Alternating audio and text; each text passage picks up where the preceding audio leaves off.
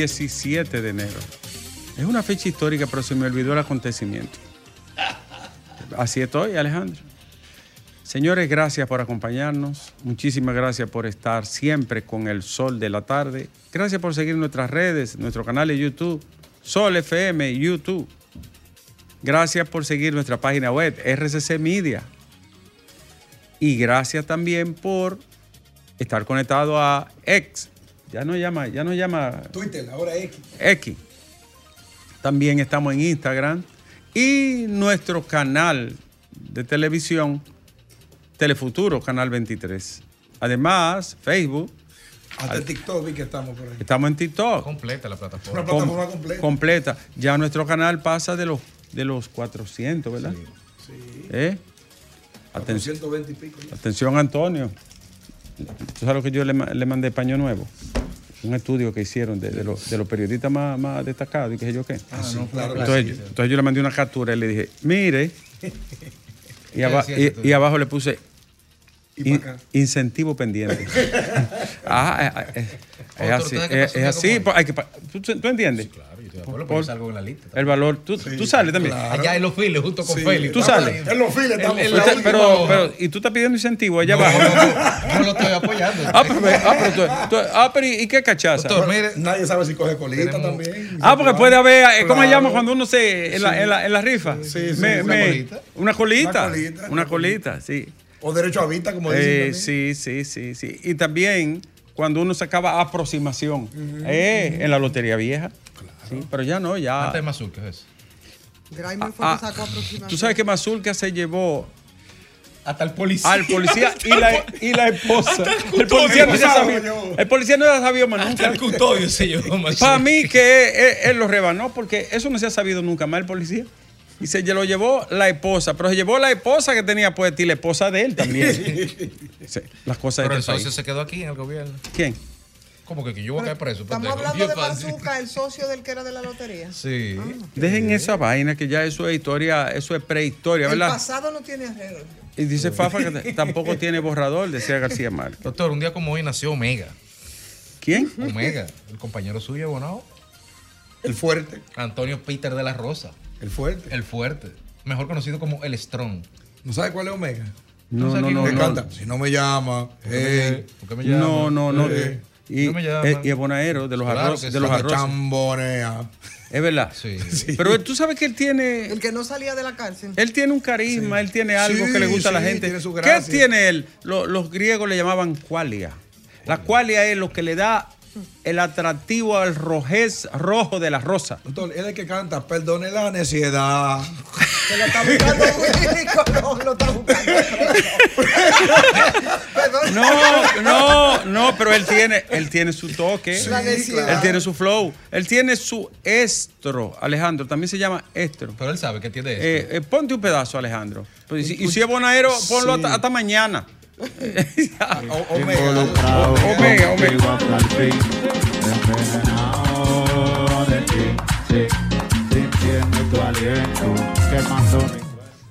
Pero él tiene su toque. Tiene, tiene, su, tiene su swing. Entonces, está de cumpleaños hoy. 45 años cumple el líder Omega. ¿verdad? Tú sabes que yo tengo un amigo en Bonao, que éramos cuando nos graduamos de abogados, estábamos buscando arroz y habichuela. Y entonces él cumplía años y teníamos un casito de un divorcio y tuvimos un lío ese día en, la- en el, en el tribunal. Entonces él se llama Guayabo. Entonces me dice, mira, pa, No, lo- a él le dicen Guayabo. Sí, le dicen Guayabo, yo lo quiero mucho, un hermano mío. Cuando pasó el cumpleaños, a mí se me olvidó porque yo lo que estaba era buscando un arroz. Y me dice, mira, pasó mi cumpleaños, ni fuiste, ni nada. Y está otro al lado, otro amigo, que sí tú. No venga a tajar nieve, que hasta la vaca cumplen años. hasta la vaca cumplen años. Señores, eh, ahí está Chocolo conectado. Déjame trabajar, Chocolo. Señores, vámonos con las informaciones de este día. La reducción del horario de trabajo, la disminución de las horas, muchos países lo han aplicado. Y en la mayoría de los países donde se ha hecho de manera programada, donde se ha hecho de forma planificada, ha sido exitoso. Gran Bretaña, Islandia. Gran Bretaña y, España. Nueva Zelanda. Nueva Zelanda, también en Islandia y en los países nórdicos también. Pero los países nórdicos son otra escala de civilización. Eh, Alejandro, he escuchado pocos analistas referirse al tema, pero hay gente que no entiende que estamos en un cambio de época. Eso va a venir más temprano que tarde, no solo por un acomodo de la República Dominicana, es que el capitalismo ordena eso Claro. el llamado semiocapitalismo del siglo XXI. Solo el brillante Julio Martínez Pozo, to- to- tocó, Julio Martínez Pozo tocó el tema. Es que hemos cambiado, Alejandro, a la sociedad postindustrial o postfordista. Cambiamos del Estado moderno, del leviatán, de la modernidad, al de la posmodernidad o el de la hipermodernidad. En poco tiempo, señores, la mayoría de los trabajos financieros, bancarios, corporativos, el 50% va a, estar- va a ser online. En su casa. Ya hay empresas incluso que tienen sedes eh, fuera del país y otras que también tienen subsidiarias aquí, que tienen una gran cantidad de empleados que lo hacen desde sus hogares u oficinas llamado teletrabajo. Hace mucho tiempo que se analizó ese fenómeno. Uno de ellos es Franco Bifo Berardi, que Domingo lo cita mucho. Y, hay otros también, André Gorf, eh, un gran tratadista europeo sobre el tema de la transformación del trabajo. Esto implica, Alejandro, que el Estado fordista, y se llama fordista porque viene de Ford, que se trabajaba en escala y en serie. Si tú ibas a construir un autobús, un vehículo, un carro, aquí en, el taller te hacíamos el chasis, allí te hacían el cardan, más adelante, en línea te iban fabricando el autobús, el carro y salía de ahí hecho, hasta el último que le daba la pintura. Eso es el modelo fordista donde todos estaban bajo un solo manto laboral, una sola autoridad, un sindicato y también la gerencia o la administración de la empresa que conducía, esto que llaman hoy CEO. Alejandro, ese modelo se fracturó. ¿Tú sabes por qué? Porque el capitalismo se dio cuenta que era más rentable. Si tú vas a fabricar una muñeca, hacerle los cabellos en Filipinas, el cuerpecito en Tailandia, eh, los ojitos y, la las manitas, hacérsela en la China y hacer una muñeca, por ejemplo, una, una marca famosa, rubia, ustedes la han visto por ahí se fabricaba en siete países. Produjo una fractura, no solo del esquema laboral, sino de la vida misma, del trabajo y de los trabajadores. Ah, El Leviatán pasó del estado de bienestar, welfare state, también se llama mm, eh, estado de, de beneficencia, también se le llama estado de bienestar, también se le llama el estado nacido en Weimar. Ese modelo de estado cambió, mutó para siempre. Y, y hay que ir- irlo entendiendo. A la par se va produciendo lo siguiente que nuestro país lamentablemente no lo ha hecho. Que las universidades y los centros de estudio y de formación de las personas van respondiendo a esas nuevas expectativas, necesidades y requerimientos del mercado. Por lo tanto, las carreras tradicionales, muchas de ellas no serán nunca las mismas. Y, la malla académica también. Totalmente. Y otras carreras van a desaparecer por completo, Alejandro. El mundo tecnotrónico transformó la vida. El nuevo cerebro colectivo, el nuevo cerebro social, está timoniado por dos grandes espigones. Uno, la tecnología. Y dos, la gobernanza financiera. ¿Quién hizo esa transición y esa transformación rápidamente? El mundo bancario y financiero. Una tarjeta de crédito hace la misma función aquí, en las Filipinas, en África, en Dinamarca o en los montes rurales rusos. El lenguaje bancario y financiero es el mismo en todos los rincones de la tierra. Ahí cabe una pregunta crítica. ¿Por qué no es el mismo lenguaje de los derechos humanos donde quiera y del respeto a la dignidad humana? Ah, ya eso es una cuestión filosófica y política que nosotros los izquierdistas somos los que la, la jurungamos constantemente. Cambió para siempre y deberá de ajustarse el modelo de trabajo al nuevo rediseño de la sociedad postindustrial, capitalista semiológica, hipertecnológica, hipermoderna. Pero además también aplica para una serie, para nuevas necesidades Sí. y nuevos problemas, porque en la medida en que hay, eh, se aplica el teletrabajo, menos personas salen a la calle Ahí. y de paso ayudan al medio ambiente, tenemos menos gente, tenemos menos vehículos y eso es un gran reto y un Eso es parte del corolario. Qué bueno que lo pone, porque descarga grande descomprime Claro. la movilidad, descomprime la urbanidad motorizada, descomprime la, la emanación de gases, de fluidos, de dióxido de carbono, en fin, y también otro efecto psicoemocional, Alejandro. Le- en España se hizo una medición y le quitó una carga eh, de estrés y de ansiedad a la gente tremenda que sobrellevaban por los tapones, por el movimiento, por la, la- la rapidez que tiene la vida de hoy. Adelante, señor Tadeo. Muy bien tu intervención. Sí, como siempre. Notando Fafa. las novedades. Sí. Pero hay un vacío. Llénalo, llénalo.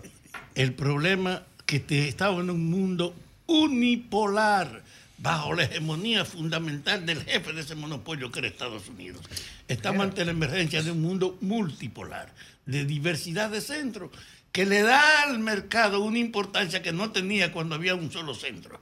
Ahora es más la competitividad que en el pasado y ese hecho tiene que ver con la actitud política de las relaciones. Bien. Nosotros tenemos la mejor relación que jamás hemos tenido con Estados Unidos, buena, pero ante el hecho de la multipolaridad no podemos cerrarnos a los ojos. Gracias por el aporte. No lo toqué porque ya eso entra en el ámbito de la geoestrategia, la geopolítica y la geomercadotecnia, que no lo, no lo voy a tocar. Lo que sí quiero decir, Alejandro, es que un barco chino sale de Shenzhen, de Shanghái, y el barco es una fábrica que va, sa- va sa- va saliendo, por ejemplo, para atravesar el Índico o, o para ir hacia Asia o el Medio Oriente, y el barco chino adentro va fabricando lo que necesitan y que pidieron en ese país, que es otro modelo que es otro modelo que tiene el mundo capitalista de esta era, que es Pero no sumamente hablemos de derechos laborales, por favor.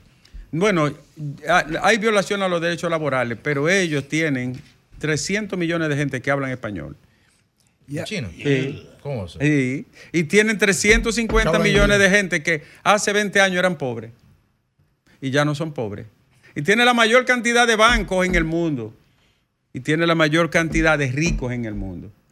No los más ricos, pero la mayor cantidad de ricos. Y la esperanza de vida ha aumentado, Alejandro, más de 25 años en los últimos 30, 40 años.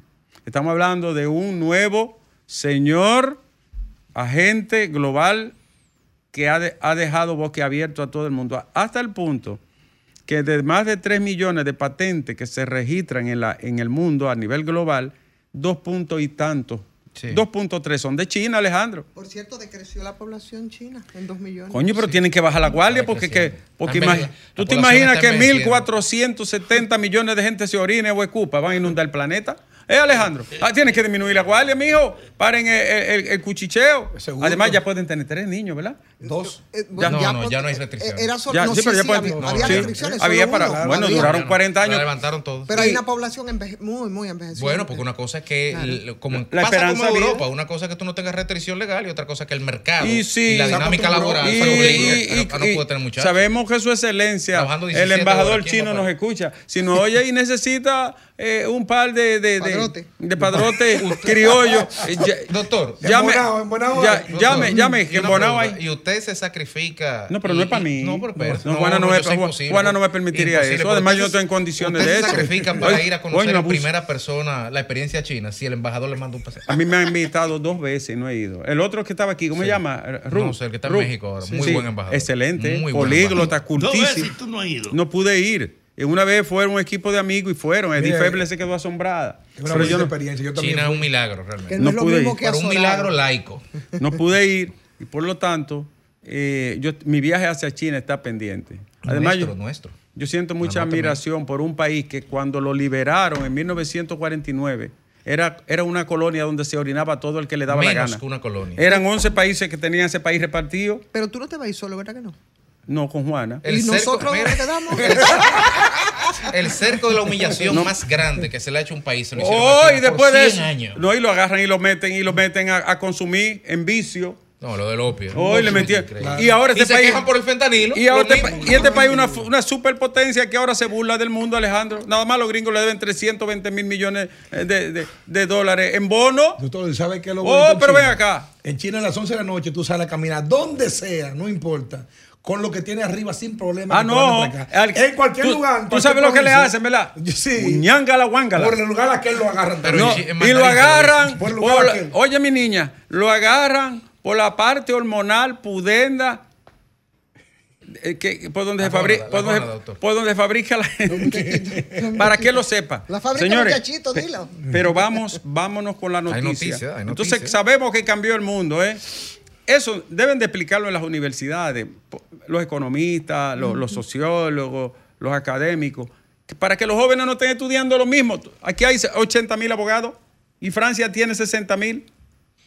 Es una cosa, es una locura. Ahora, Nosotros necesitamos genetistas, eh, expertos en software, biólogos, Programadores, doctor, biólogos, programadores, tecnotrónicos. Necesitamos expertos en agricultura siglo XXI. Nosotros necesitamos pensadores, filósofos, matemáticos, diseñadores. Pero no- nosotros no queremos más, más abogados, ni más mercadólogos, ni, ni ¿Usted más. se imagina tres, ni más- urum- tres urumas? Tú estás loco. Vámonos con la noticia, señor.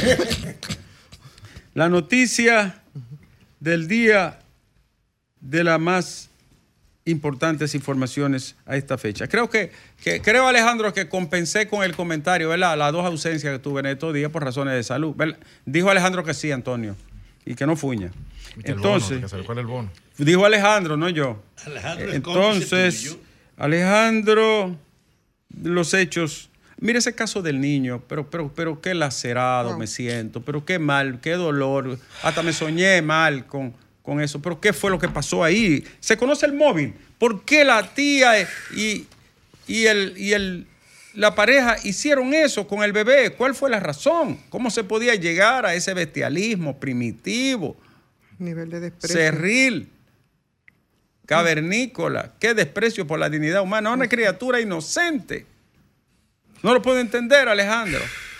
A propósito, voy a escribir un artículo de eso mañana en el litín de, de cómo se desbarra el ser humano y comete la, la bestialidades más abstrusas, tudescas y bestiales que puedan salirse de la razón. No lo entiendo. En el Comité Olímpico Dominicano hay un maco feo. Hoy quise hablar con mi amigo Ricky Novoa, que además de, de- de culto, elegante, periodista, excelente comunicador, columnista, narrador deportivo, analista, un hombre completísimo, músico. Y no pude obtener más información, pero en el Comité Olímpico Dominicano, ¿usted sabe qué es lo que hay? Una refriega de intereses personales y particulares que tienen años y años ahí como una forma de ganarse la vida. La verdad es que nuestro país ha caído en una deplorable descomposición donde no hay un solo rincón de la vida nacional que no esté infectado de un microorganismo patógeno.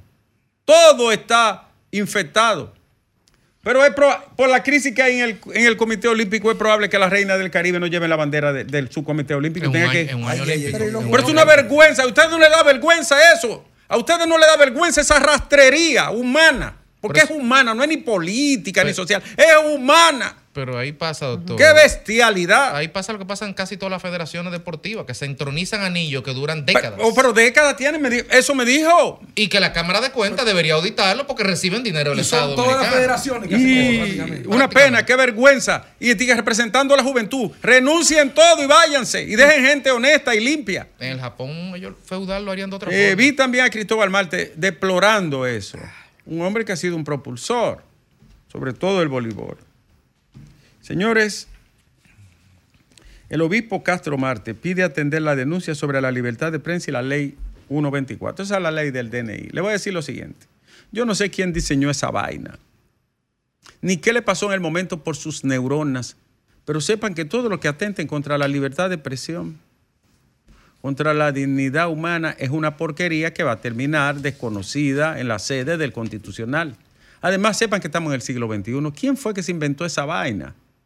No pasa ninguna norma que atente contra la libertad de expresión. Y es mejor que se supere a tiempo y no después pasar por la vergüenza, Alejandro, de ver esa porquería declarada inconstitucional o los artículos que correspondan. Estoy en contra de cualquiera de esas patochadas que tratan de cercenar.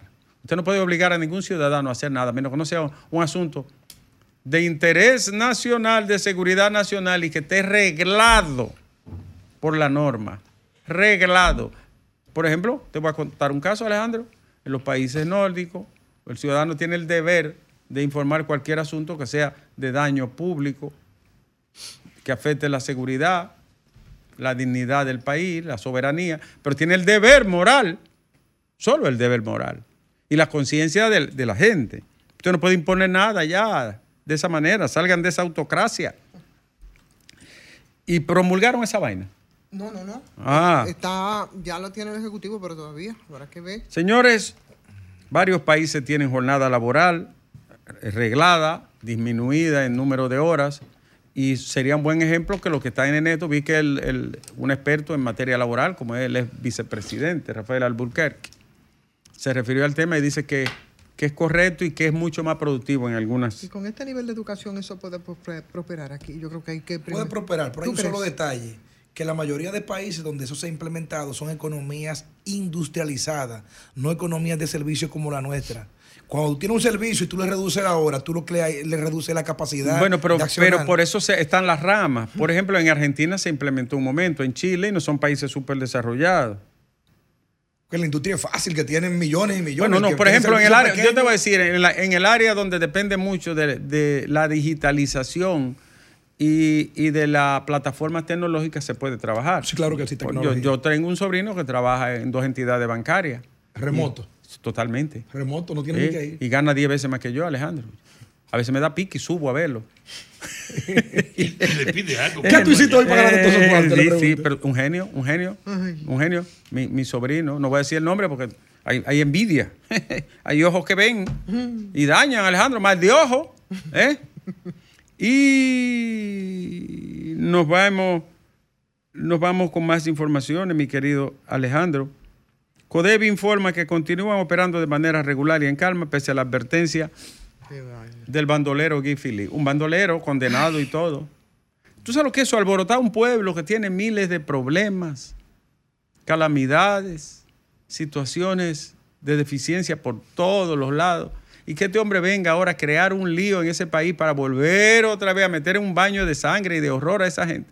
La verdad que yo no entiendo el destino del pueblo haitiano. No los lo. Estados Unidos no sabían que eso iba a pasar. Mira los- las dos cartas de presentación. La participación en, la- en el golpe a, a Jean Bertrand Aristide. ¿Tú sabes lo que es eso? Y, por supuesto, su expediente de narcotráfico. No es condenado y todo, y Claro, extraditado. Un delincuente. claro. Oye. Un delincuente y atacando a este país de una vez. Atacando al país. Hay que ¿Tú sabes cuántos empleados tiene Codevi? ¿Cuántos son? Son como 25 Son más de 20 mil, más como Sí, 25 como- mil como empleados. 25 mil. Y el 80% son. 25 mil, ¿verdad? El Claro. 80%, 85. Más, 20 y pico haitianos. Haitianos, o sea que son gente, ciudadanos haitianos. empezaron a trabajar y andaban caminando y en chancleta y la mayoría tienen motores. Sí, una de las cosas que yo he visto La como buena de iniciativa es lo que ocurre ahí, señor. Esto es una es un forma de tu Quiero, Alejandro, que me averigüen el nombre ahorita y que hagan algo con el joven del metro que devolvió el más de medio millón a la señora. El 517 joven mil. oficial. Muchacho, pero tú eres una, tú eres una representación de la dignidad, del respeto, de la vergüenza, del honor de una familia Eh. honrada que lo reconocerá la historia. Como decía Cicerón, Alejandro, la honestidad, querido, independientemente del pago que reciba, la honestidad sí vale y, y sí tiene sentido. Ese joven dio una muestra de que todavía nuestro país debe de tener esperanza. Ahí está Choclo atacándome con los chinos. Manda todo lo que tú quieras. Yo sé que tú eres un agente. Además se fue y no se juntó con nosotros. No se untó, no, no, no. Buscó gente nueva. Ah, él tiene no nuevos. sabía. Él tiene, él Pues tiene- nuevos compinches. Él tiene nuevos compinches Ay, sí. y son gente de Alcurnia. Que Se le olvidó decir que a su amigo, a Guy Philippe lo está apoyando su amigo Chloe Joseph. Es normal que Cloyo se apoye a. Porque él es otro bandolero. se parece a él. Es otro bandolero.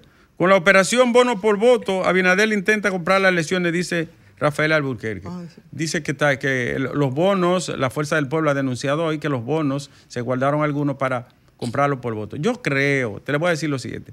Usted me enseña la, la prueba y yo soy el primero junto con usted, estoy en la rueda de prensa. Pero están dando como mucha muestra, como de miedo. Y, peleen, cojan los temas nacionales, hábleme de la FP, hábleme de la ARS, hábleme de los parques nacionales, que ahora voy a tocar ese tema, que se lo quieren robar. Otra vez. Otra vez, ahora se trata de Bauruco, ahora, Claro. Sierra Bauruco. Su- ¿Ustedes recuerdan Cotubanamá? Claro. Que claro. aparecieron unos, unos vermífugos dueños de- del parque Cotubanamá sacando Claro, títulos. no. Ahora quieren hacer lo mismo. Te- cuando te abordes el tema, te voy a contar una historia a propósito del sur y del robo. Oh, pero ahora quieren sacarle título a los parques nacionales. Pero es- un expediente igualito que Cotubanamá, que fue declarado inconstitucional. ¿Ustedes recuerdan? Claro. Porque hubo que llegar hasta el Claro. constitucional. Verdaderas mafias en el área inmobiliaria dañando al país por años haciendo diablura. Hoy fue, fue denunciado por la Academ- Academia de Ciencia, el equipo ambiental de la UAS, y por la Coalición para la Defensa de las Áreas Protegidas, una rueda de prensa de la Universidad Autónoma de Santo Domingo, donde ellos dieron a conocer al país las intenciones que tienen determinados sujetos. No quiero ni ver su nombre, porque son los mismos que estaban en Cotubanamá. Para apropiarse de áreas protegidas y de parques nacionales que son de todos los dominicanos y que son indispensables para la preservación de la vida en esta pequeña media isla. Y tienen nombres y apellidos. Señores, el dólar está a 50 y- a 60,04. Dijo hoy Jochi Vicente que ellos lo programaron para 60 y que va a, oigan esto, está 60,25. En el 25 va a 62,66 y el 26 va a 65,17. O sea que está liberalizado el dólar. El dólar es una mercancía que se compra con dinero dominicano y por cada dólar usted tiene que sacar 60, 60 pesos del banco, ¿verdad? De, de circulación por cada dólar que entra, porque el dólar se comporta como una mercancía. Sería bueno hablar con un economista y un experto para ver los impactos que tiene voy a llamar, vamos a llamar, y, vamos y a llamar. cómo puede, Vamos a llamar a Polinar ahorita. cómo, cómo pu- si, si, ¿qué, qué impacto tiene la economía, sobre todo de la gente de menos ingresos, que el, el encarecimiento de la moneda americana pueda impactar también productos, artículos y precios. ¿Cómo llama Iván Rodríguez? Hay una alerta por posible fraude millonario. Sí, llámate Iván Rodríguez. Fraude millonario en el Parque Nacional Sierra de Bauruco. Señores, ustedes vieron lo que hicieron en Bahía de las Águilas, que se lo quisieron repartir a pedazos el mar. Pues lo mismo quieren hacer con este Parque Nacional y con las áreas protegidas. Alejandro está pidiendo una pausa y Ricardo, una vez se querían robar la isla Cabrito. vos, pero acuérdate que, va- en el lago Enriquillo. pero acuérdate que Bahía de las Águilas El tío de otro tigre que también se quería robar la playa Cabo Vista Pero, y en Barrera. pero acuérdate que Bahía de las Águilas hicieron un asentamiento agrario en, en el mar. Yo- parece que iban a sembrar una estrella de mar, un calamar, un pulpo, a sembrarlo, ¿verdad? Y de- después iban a sembrar una anguila y por allí un, un- un cangrejo. Diablo, Alejandro, este país sí tiene ladrones. ¿Sabes lo que hace falta aquí?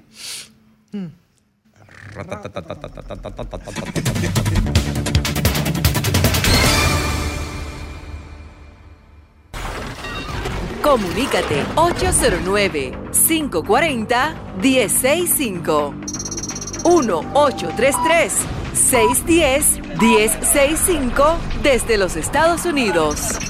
Sol 106.5, la más interactiva.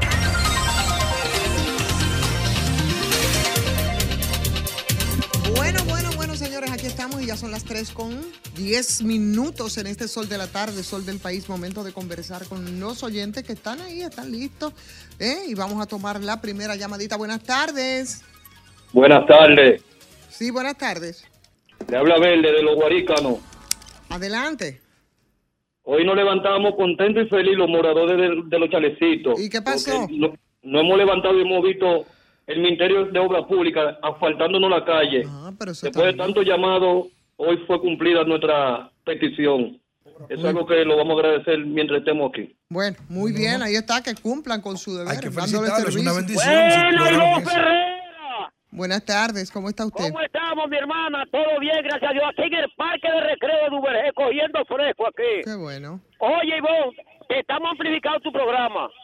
Hay varias personas aquí oyendo su programa. Oye, Ivonne, la pre- esto va para el país, la región y el mundo. La presión está actualizada amigo, con el gobierno, no del gobierno al PRM.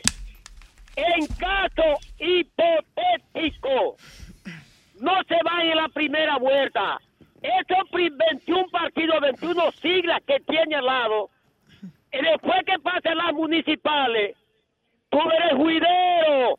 Solamente hay partidos que yo no co- considero que tiene una plataforma a nivel nacional, es el de Marte, porque tiene el, dirigente Choperil. Hay que decir, y de Morrison que está, que está en el sur, por, el, por la posición que tiene, ha, ha gigantado su partido a cambio de empleo. Y es, el, oye, es el problema que está pasando. Entonces, la presión es lo siguiente. Ahora yo me pregunto, Dionisio 22, tanto que he reclamado un derecho que quiero como dominicano, ¿cómo y de qué forma va a venir la inversión agrícola y la inversión del tramo que los carreteras en este municipio de? ¿Sabes por qué, Ivonne? Nosotros ahora mismo no tenemos representantes, no tenemos autoridad que nos duele este pueblo. Solamente están difamando y hablando por todos los doquier. Cuatro años más y después hablamos. Ladrones, ladrones, es lo que saben decir. Buenas tardes para todos. Buenas tardes. Buenas tardes Sí, buenas tardes. y saludos. Saludos, ¿quién nos habla? Fernando del Bronx. Hola, Fernando. Fíjense, ustedes han debatido mucho lo del colegio de abogados, la ley 137 raya 11, su artículo 72. Si se van al 74 y, la y, a- y al artículo 130, ustedes van a ver ahí que todo es confuso y que el constitucional Claro. puede rectificar la del electoral o puede a- o, o puede anularla. Pero donde está el quid del asunto, mi estimada periodista, es en el siguiente. Si, que le pasó a mi hermano, a mi hermano que es abogado en Santo Domingo. Por ejemplo, si usted, Ivonne, compite con Domingo y con, y con el doctor Nieves, yo quiero votar por usted, pero yo nunca votaría por el doctor Nieves. Entonces, usted hace un pacto con el doctor Nieves. A la Junta tiene 15 días para hacer el pacto y la Junta puede modificar el pacto. Pero faltando dos horas fue que hicieron la unión. Mi hermano votó por usted sin saber que usted le está pasando su voto al doctor Nieves. Y eso es lo que ha pasado. Y por eso van a perder en el constitucional. Porque eh, eh, hay, hay un tiempo prudente pero eh, no... ¿Va a perder quién? El, el, que, el proclamado eh, Potentini, según su, su razonamiento. Eh, Tenía que dar un tiempo prudente para que los abogados y los votantes supieran del pacto y, y, y, y saber si yo voy a votar por usted y usted le va a pasar mi voto a, a a otra persona, quién encabezaba esa plancha. Y eso no hubo tiempo de eso. Y por eso van a perder el constitucional de nuevo. Por eso que Pontetín ayer estaba usted lo ve y que no, que vamos, que lo, porque ellos saben que van a perder. Y es básicamente por, por violar esa regla que el elector está supuesto a conocer antes de una votación. Muy bien. Muchas gracias. Buenas tardes. Buenas tardes, Sol de la tarde, ¿cómo están todos? Estamos bien, ¿quién nos habla? Pamela de Herrera. Hola, Pamela. Eh, Ivonne, yo diciendo que creo que ese programa que van a realizar, eh, el programa de salud escolar, va a ser un auxilio para nosotros los padres que tenemos niños en la escuela. Saber que nuestros niños van a contar con medicamentos de primeros auxilios para cualquier necesidad o problema que se le presente. Bueno, muy bien. es un gran éxito. Bien, muchísimas gracias. Buenas tardes. Y buenas, buenas tardes, ¿cómo está ese equipo de hombres y mujeres? Estamos bien, muy bien. bueno. Me alegro. Le voy a hablar sobre el programa de ayer, de antes de ayer, sobre la elección del CAR. No está Grimer, pero está Félix, que quisiera que me ponga atención. Él dice de la, de la alianza, pero la alianza se da en medio del proceso. Es bien, usted, usted la alianza y quien dirige la comisión electoral sí podía poner plazo, pero debió anunciarlo. Y Trajano, que es un hombre, un perfil que lo conocíamos o es, porque todavía porque, porque esté, haya sido escogido en medio de estas nubulosas, que quiere decir que muchas veces, si criticábamos que Trajano era del lodo y yo me ligo, voy a ser igual que el lodo. Creo que lo que le conviene a Trajano es que el que sea una escogencia limpia, clara, precisa, que si hubo una alianza como Diego José García dijo que no la hubo, un día antes, ¿por qué salir luego a decir que no? Y como dice Greimer, que aquel que del, del tribunal que falló, que contaran de nuevo, que sea juzgado, que también aquel prestigioso abogado que dirigía la comisión electoral, que también la sociedad lo juzgue porque aprobó una alianza luego que los plazos de la alianza había pasado. Buenas tardes y que Dios le bendiga desde Ocoa, le habla Wellington Pujol. Gracias, Wellington. Y la verdad que el punto que, Wellington plantea es bastante interesante. O sea, ¿cómo es que se hizo, eh, la, cómo se promulgó, cómo se le levantó la manita a Trajano? ¿Qué pasó ahí con la comisión? Y ahora se cuestiona entonces la alianza, que desde un principio se había señalado como que se había hecho de manera anormal. O sea, se estaban violando los procedimientos. Son muchas cosas que vamos a verlo un poquito más adelante. Buenas tardes. Buenas. Buenas tardes. Buenas. ¿Qué pasó ahí? Vamos a ver a quién tenemos en esta línea. Buenas. Buenas. No sé. Sí, ¿me, Sí. me escucha? Sí. Adelante. Te digo que te admiro mucho. Muchas O- gracias. oye, Ivonne, eh, eh, refiriéndome a lo del niño de allá de Higüey, eh, yo considero, yo oí ayer que la abuelita de, del bebé, por parte de su mamá, dijo que ella había cedido el niño a su papá, el papá a la, a la tía, porque ella tenía cinco niños más y no podía tenerlo con ella. Pero yo considero que donde se crían cinco, también se pueden criar seis, aunque sea con mucho trabajo. Buenas tardes. Buenas tardes. La verdad es que esa es una situación. Se dice que apenas ocho meses tenía ese tío, esa tía con la custodia de la Claro, niña. pero que lo que sorprende también es el nivel de, de, de desatención, porque usted como padre, la madre tenía de noviembre que no veía al niño y el padre de noviembre, entonces tú tienes tres meses un muchacho suelto en banda y tú vas a casa a verlo y te dicen, no, él no está aquí, él está en la escuela. Escúcheme, ¿qué clase de padre usted, usted Claro. que no le está dando una supervisión efectiva al Claro, niño? Entonces, claro. vamos a repartir culpa parejo. Así es. Buenas tardes. Buenas. Buenas tardes. Sí. Eh, Brito de las Américas. Hola, Brito, adelante. Eh, disculpen, distinguidos, por la irreverencia. Y a Dios también le pido disculpas.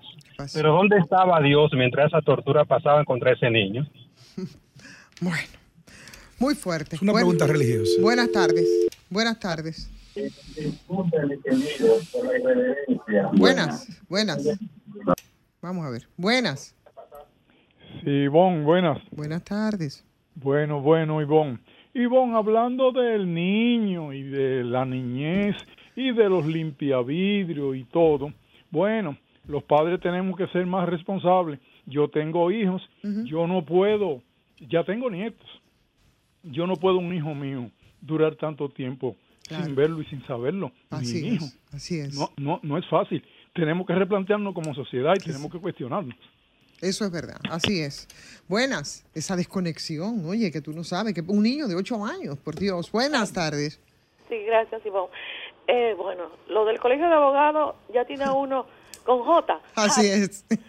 Harto. Igual de harto tienen a uno también las personas que llaman del call center del gobierno para repetir lo mismo y lo mismo y lo mismo, pagándole a ellos con dinero de mis impuestos. Óyeme, ya, ya que le cambien un poco, porque eso es lo que le hacen mam- Mm, Ellos creen que le hacen un bien al gobierno con eso. Como que uno es estúpido, hablando de lo mismo. No, sinceramente, ya tienen a unos hartos. Ay, Virgen Santísima. Buenas. Buenas tardes, Ivonne. Buenas tardes. Buenas tardes, los demás. Le habla Candalia aquí de Cabarete, Puerto Plata. Puerto Plata, Ivonne. cuente. Eh, por- esta tarde, eh, José Ignacio Paliza eh, renunció, digo, tomó licencia para dedicar solamente a actividad del partido como coordinador, coordinador presidencial de la campaña de Vía Binader. Nunca antes se había visto eso. Yo vi a Francisco Javier que nunca renunció, siempre ministro de turismo y, y coordinador de la campaña de, de Danilo Medina. Primera vez que se hace eso, nunca veo transparente como Vía Binader. Vale, buenas tardes. Buenas tardes. Yo no sé, yo no estoy clara. ¿Tomó licencia, eh, Félix? Saludos. No lo recuerdo, no sé. Buenas. Buenas tardes, Ivonne. Un placer siempre comunicarme con una dama como usted, con Muchas mucho gracias. prestigio, de Gracias. Santiago. Adelante. Mira, yo no estoy en un call center, pero decirle a la dama que aquello lo hacían y fuerte que era el de aquello. Porque era difícil que uno de la oposición, cuando ellos estaban en su gobierno, cogiera una llamada a, a los programas interactivos. Pero decir, Ivonne, que me alegra, ¿sabe qué?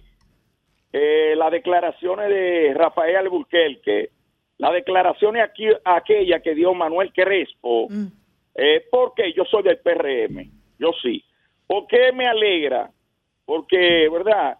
Eh, esa es la agonía de una derrota eminente que va a tener una oposición que está como tu equipo, déjame decirte, Ivonne, está como tu equipo, los Tigres del Licey, que estaban jugando malo, haciendo errores ayer y echándole la culpa a la ampalla. Hasta querían pelear con los, con los ampallas. Entonces, oposición, pasen a trabajar todo, que nosotros tenemos un partido compacto con buenos candidatos y aquí en Santiago que recojan que a Ulises Rodríguez no le gana a nadie. Buen, buenas tardes. Alejandro, Licey campeón. Son 106.5.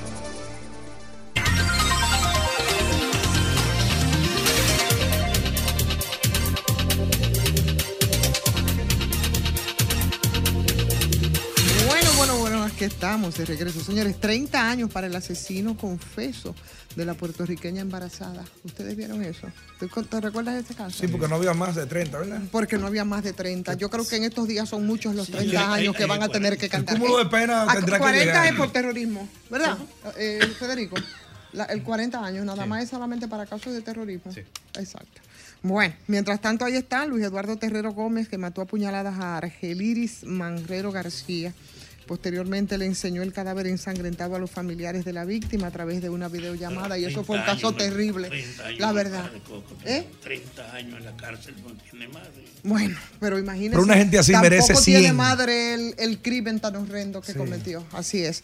Señores, esta tarde nos acompaña eh, Joanna Nin. Joanna Nin de el partido País Posible aspira a ocupar la, una la regiduría de la circunscripción número uno del Distrito Nacional. Bienvenida, Joana. ¿Cómo estás? Muy bien, muchísimas gracias por el espacio. ¿Para qué la regiduría? ¿Qué nos proponemos desde ese espacio? Bueno, queremos eh, ser representantes de las comunidades. Sí, sabemos que los regidores son los que damos el frente ante las juntas de vecinos, los clubes, en fin, la sociedad en las comunidades. Y queremos ser la escucha de esas personas para llevar soluciones puntuales desde la alcaldía. Pero tú tienes alguna propuesta Sí, concreta. claro a esa que sí. Los ejes de tu propuesta. Claro, tenemos la propuesta de programas y presupuestos municipales donde te queremos trabajar para que se realicen consultas directamente al ciudadano. No que se hagan programas sin consultar, sino que se haga el levantamiento puntual en esas zonas. Esa es una de nuestras propuestas. Eso sería presupuesto participativo. Prácticamente sí. ¿Y qué otra propuesta, Joana? tenemos la de fiscalizar y controlar la gestión de la alcaldía. O sea, que establezcamos un mecanismo de seguimiento y evaluación de la gestión municipal. Que sean puntuales, que sepamos en qué se están eh, gastando esos, ese dinero del Estado, que se vea ese trabajo realizado dentro de la comunidad. Claro, desde la sala capitular. Exacto, desde que la es sala donde- capitular. Es que se- sería, por supuesto, desde la re- regiduría, señores. Y propuestas, por ejemplo, a nivel de, de- La ciudad tiene muchos desafíos. El tema del drenaje pluvial, problemas como el drena- como tú señalas. Seguridad, movilidad. Seguridad, movilidad, esparcimiento, ocio, recreación. Ordenamiento Que- territorial Ordenamiento sobre la... ¿Qué, qué iniciativas pues, se podrían por lo menos pensar? Porque un regidor no va, no va a definir mucho, pero sí puede incidir en una tendencia de un colectivo. Porque, que- ¿Cuáles son las, las mayores aspiraciones que tienen en ese sentido?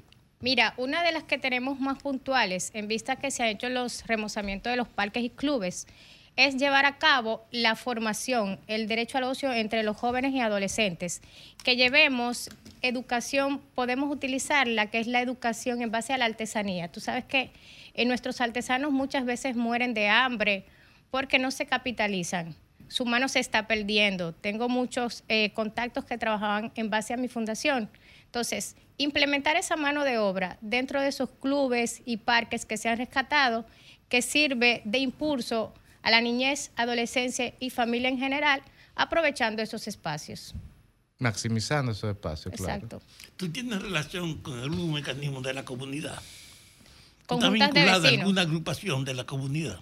Tengo eh, relaciones con algunas juntas de vecinos de diferentes sectores. Y en esas relaciones con las juntas de vecinos, me imagino que has hecho algún levantamiento que podría priorizar, por supuesto, eh, lo que sería la incidencia que tengas desde, desde la posición que pretendes ocupar. ¿Cuáles serían esas, esa- esos puntos ¿no? más, más, más prioritarios eh, que has podido identificar en la circunscripción por la que pretendes ser regidora? Dentro de esos puntos, muchas de las juntas de vecinos los que me han hecho hincapié es ayudarlos en salva- salvaguardar la niñez, que hay mucha desprotección en base a la niñez. Es la solicitud que me han hecho. ¿Y has, has pensado en algún programa entonces, un programa específico de cómo ayudar entonces en ese proceso eh, de acompañamiento, digo yo, desde la posición que ocupas? Así es, en vista de eso, hemos ido haciendo eh, relaciones en base a lo que es CONANI para que puedan dar apoyo psicológico. Hay muchos niños que están siendo maltratados y la comunidad tiene miedo de reportarlos, reportar la familia por temor a, a tener represalia. Entonces, nosotros queremos llevar esa ayuda desde la alcaldía, que se trabaje dentro de esas comunidades en favor de esa niñez que está desprotegida. Las investigaciones de mercado, todas, lo- las últimas, hablan que el principal problema que los capitaleños evidencian son tres. Número uno, el drenaje a raíz de las inundaciones. Número dos, la movilidad. Y número tres, o sea, el tránsito. Y número tres, en el caso de la seguridad. En el caso del drenaje, que es el dolor de cabeza hoy de los capitaleños, porque desde que llueve, eh, tú no sabes qué podría, qué podría ocurrir. ¿Tienes tú alguna visión o alguna opinión referente a alguna solución posible, ya sea que se esté llevando ahora desde la alcaldía o que se piense llevar en el futuro? Eso de lo del drenaje, lo principal que debemos llevar es una formación y capacitación al ciudadano para que ellos comprendan de que eh, los desechos no deben ser tirados al libre albedrío. Deben estar los puntos estratégicos donde colocarlos, porque a la hora de la lluvia tapamos, tapamos los drenajes. Entonces, no hacemos nada. Con volver a destapar, limpiar, es un gasto del Estado y ellos vuelvan a hacerlo como ciudadanos, a soltar basura sin ninguna represalia. Lo que pasa es que tenemos pendiente la- el tema de los, de los- del drenaje, no es que lo tapan, es que simplemente no hay. Sí, desde la alcaldía están trabajando. Hemos visto que se han llevado propuestas y proyectos y se están tratando de implementar. Pero la movilidad urbana, que también es un tema que va con cabeza, cabeza con cabeza con el tema del drenaje, es una preocupación ahora mismo. De hecho, hay eh, una discusión bastante interesante. ¿Alguna, has pensado alguna posición respecto a eso? Eh, ¿Algunas soluciones, por lo menos, eh, para motivar? En vista de lo que es el tránsito, como viví en otros países, como lo es eh, Colombia, Colombia utiliza lo que es el pico y placa. Pico y placa es que en algunos días salen los números pares y otros los números impares. ¿Qué evitan con esto? Que salgan todos los vehículos un mismo día. ¿Por qué? Porque vemos que en muchos hogares hay cinco o seis vehículos y todos esos vehículos salen a las calles. Con esta ley que ellos tienen de salir, por ejemplo, lunes, miércoles y viernes salen los pares, martes y los diferentes otros días salen impares, se evitan el tránsito y los entaponamientos. En Colombia también hay mucho, perdón, Fafa, en Colombia, por, por el tema Colombia, quise, hay muchas, sobre todo en Bogotá, muchas ciclovías. Y claro, el clima de Bogotá es muy diferente. Y, y aquí la alcaldía, como proyecto piloto, me parece que en julio del 2020 fue que inició el tema de la ciclovía. Y hay personas que están a favor, personas con las que cuestionan, entre las cuales me encuentro. Y, uno partiendo de la premisa de que un piloto, te pregunto sobre la base del tránsito, ¿qué, qué alternativas eh, complementarias tú has pensado? ¿Estás de acuerdo con las ciclovías, por ejemplo? Eh, ¿Crees que son definitivas? ¿Pueden solucionar o no el tema? En base a la ciclovía, yo lo veo muy buena propuesta que se ha querido establecer, pero vuelvo atrás, volvemos a capacitar al ciudadano, porque quitan los bordes que se colocan, las divisiones, vemos que los motoristas se suben por todas partes, o sea, aquí no hay una educación para eso todavía. Hay que llevar esa educación para que el ciudadano comprenda para qué es utilizada esa vía. Bueno, educación Sí, ciudadana claro. también es importante. Joana, vamos a agradecerte esta conversación breve contigo aquí en este espacio. Pero reitero, ¿de qué circunscripción tú eres? La circunscripción número uno, Distrito Nacional. Que si también tú estás entonces defendiendo a qué síndico? Estamos con Carolina. Ah, Pero ella está en tu circunscripción, Fafa. Claro, somos de la misma. Eh, desde, desde, ¿cómo es? Desde eh, País Posible. País Posible. País, País Posible. Bueno, pues Gracias. éxito, Joana, muchísimos éxitos entonces en esa tarea. Gracias a ustedes por la oportunidad y el espacio. Claro que sí, ha sido un placer. Alejandro.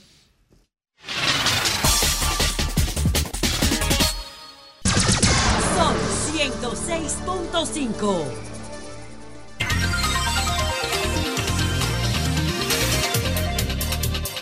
Bueno, señores, aquí estamos. Faltan 18 minutos ya para que sean las 4 de la tarde. Y esta tarde justamente se va a reunir el Partido Revolucionario Moderno. Ahí van ellos a analizar las denuncias de uso de recursos estatal en campaña, según dijo la alcaldesa. Y eso es una cosa que siempre es motivo de discusión, ¿no? ¿Cuándo no? en, esta, en estas fechas, ¿no? La utilización de los recursos del Estado siempre se ha visto y aunque por ley, como se ha dicho y se ha sugerido en el caso del presidente de la República que debía de que tomar eh, tomar tom- tomar lic- Sí, tomar licencia, que eso es otra cosa, Fafa. Se ha dicho de que tomar licencia. Eh, yo ayer decíamos que ninguno lo había hecho, pero bueno, lo que yo me pregunto es que esa línea tan delgadita, tan finita, tan finita que hay entre el candidato presidencial y el jefe del Estado. O sea, es complicado, muy complicado, sobre todo cuando hay una reelección, como este caso y como en casi todos los casos. Aquí Mira, este por país. eso hay que ser honesto, la ley no lo prohíbe. No lo prohíbe. Por lo cual tiene que ser, ser eh, algo voluntario. Pero como tú acabas de decir, es imposible. Donde llega el candidato, llega el presidente de la República. Y el presidente de la República, eh, por su investidura, conlleva una logística de vehículos, Comenzando por de seguridad, de combustible, de gastos que siempre serán, serán cubiertos por el Estado dominic- dominicano, que también se lo está haciendo al Mira, mismo tiempo al candidato. ah, Entonces, entonces, Ivonne, Ivonne, eh, el presidente Abinader, con toda su razón, lo dije el día pasado aquí, le exigía a Danilo Medina que él debía tomar licencia, aunque la ley no le prohibiera. Y yo estaba de acuerdo en ese momento, porque creo que un presidente no debe estar en campaña siendo presidente, pero él ahora debe, ponerle, debe de poner el ejemplo. Mira, yo le y preguntaba... lo que él pedía, hacerlo ahora, o sea, predicar con el ejemplo. Le preguntaba eso precisamente al speaker, al vocero de la presidencia en, un- en algún momento, hoy, en el día de hoy, en una entrevista eh, que hacíamos. Porque la preocupación es esa, o sea, y la respuesta que él daba a mí no me satisfizo, porque él dice, bueno, pero justamente desde esa preocupación es que el presidente ha instaurado esa conversación que hace toda la semana eh, para hablarle al país. en qué resuelve esa a conversación través- A través de la semanal. Te digo, te, te voy a decir lo que me decía, digo que no me satisfizo realmente. Eh, y por supuesto, ahí no se puede hablar de temas electorales, pero ven acá, cualquier respuesta que dé el presidente respecto de cualquier tema, pero no solamente eso, es que esa es una línea tan, tan delgada en la que yo no puedo separar, digo, ¿cuándo es el candidato? Todo ¿Cuándo lo, que el- un, todo lo que un presidente ¿Entiendes? dice, esencialmente, es Claro. político. Es el presidente. No, no, es político. Todo lo que un presidente, hasta es. un jugo de, de- de lechosa que se beba en una esquina, Claro. es un acto político, porque lo está haciendo la máxima figura política de la nación.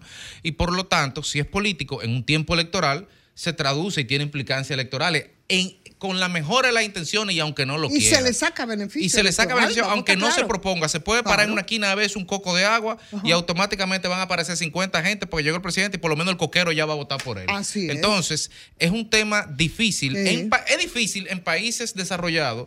Imaginemos en países con, con estas debilidades institucionales tan presidencialistas como este y cuando se depende tanto del presupuesto. Ahora, lo estoy diciendo una zona de confort. Imposible. El problema es eh, que lamentablemente decimos esto cada cuatro años.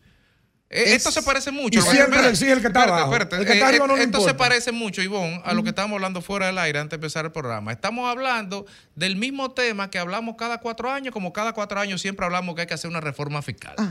Pero entonces no pasa nada. Entonces, eh, al final de cuentas, si quisiéramos institucionalizar un poco, lo tendríamos, y por eso lo dije ayer, y creo que tú mismo y Grimer me decían que no, tendríamos que pensarlo ya eh, en un horizonte que, que no, que no sea limi- limitativo a estas elecciones, porque definitivamente que no va a pasar, no va a pasar. Si tú quieres podemos tener la discusión teórica, pero en los hechos no va a pasar. Ahora, como Estado tenemos que plantearnos una serie de restricciones a los presidentes, sobre todo a los presidentes que van por la reelección, porque van en plano de desigualdad para con los demás, definitivamente que van, para poder restringir, poner candados institucionales. Y además, porque nosotros tenemos toda una historia de, de- de funcionarios, de personas que están vinculadas a la administración pública, de utilización de los recursos del Estado.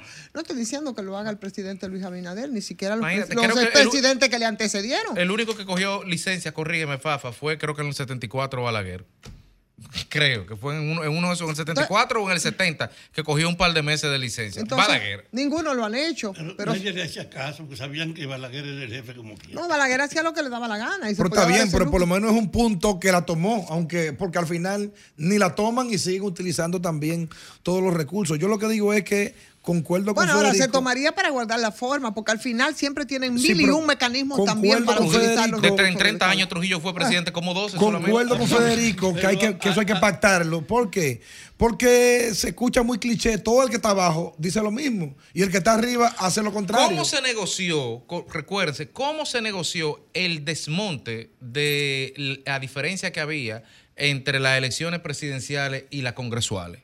Fue dándole dos años a los que estaban ahí, que iban a votar sí, esa reforma. sí. 2010, 2006, O sea, vamos a darle 2016. dos para que ustedes voten esto a favor y sepan que no están amolando cuchillo para su garganta. Todo lo contrario, le estamos dando un bono para que aprueben este, este candado de la democracia que estamos Ahora, poniendo. usted está refiriéndose a un hecho cierto. En el ejercicio de la a- autoridad hay una concentración en los funcionarios del poder.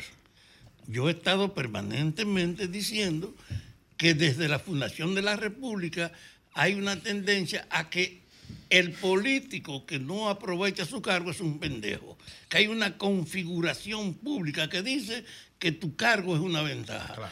¿Cómo acabamos con esa herencia? Yo creo que hay que discutirlo.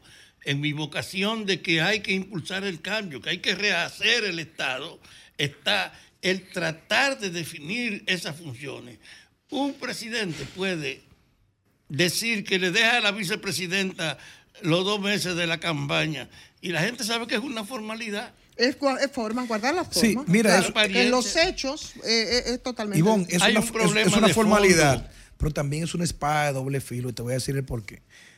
Ahora mismo estamos en una sociedad que si bien es cierto que es una sociedad implosionada y agresiva, pero por un lado, por lo menos de manera positiva, va incrementando los controles sociales al gasto público.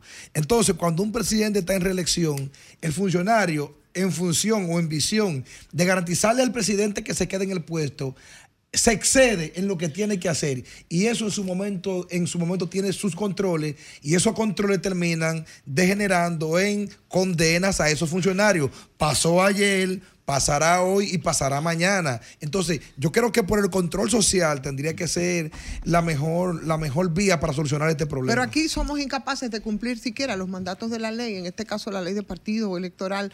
Y somos tan incapaces como lo fuimos durante casi todo el año que pasó respecto al tema de la campaña extemporánea. Somos incapaces de eso. Entonces, ni qué decir, Federico, con lo que referías a propósito de la, de la reforma fiscal, que no es, un, no es porque sí, ni porque le da la gana, ni porque eso puede tener un impacto en términos políticos terrible, que lo sabemos y por eso durante ocho años, eh, aunque se anunciaron tres pactos, en la gestión pasada no lo hizo. Desde Tampoco Hipólito, del dom- desde Hipólito hasta el día de y hoy la estrategia nacional de desarrollo. O sea, eso no es, no es un asunto que yo lo voy a hacer porque me da la gana. No, hay una ley, hay un mandato. Ahora, eh, el, pre- el costo político, bueno, como eso afecta, entonces simplemente decidimos violar la ley, como se violaba aquí la ley, por ejemplo, con el tema del 4%. Eso no fue que se aprobó en el 2012, no, esa era una ley que estaba aprobada, pero no la aplicaban porque, bueno, porque no le daba la gana, porque eso es un dinero, 4% del PIB, que se, se destinaba para otros fines. Y esos dinero. fines tienen que ver con la utilización de recursos que no son de los que están ahí para administrar la cosa pública. Entonces, de eso es de lo que se trata, ¿no? O sea, es complicado. Y ahora, Sí, como en otro momento, estamos en las mismas Sí, pero estamos obligados, o sea, eso es, es obligación con todos los partidos políticos. Sí. Vámonos, Alejandro. El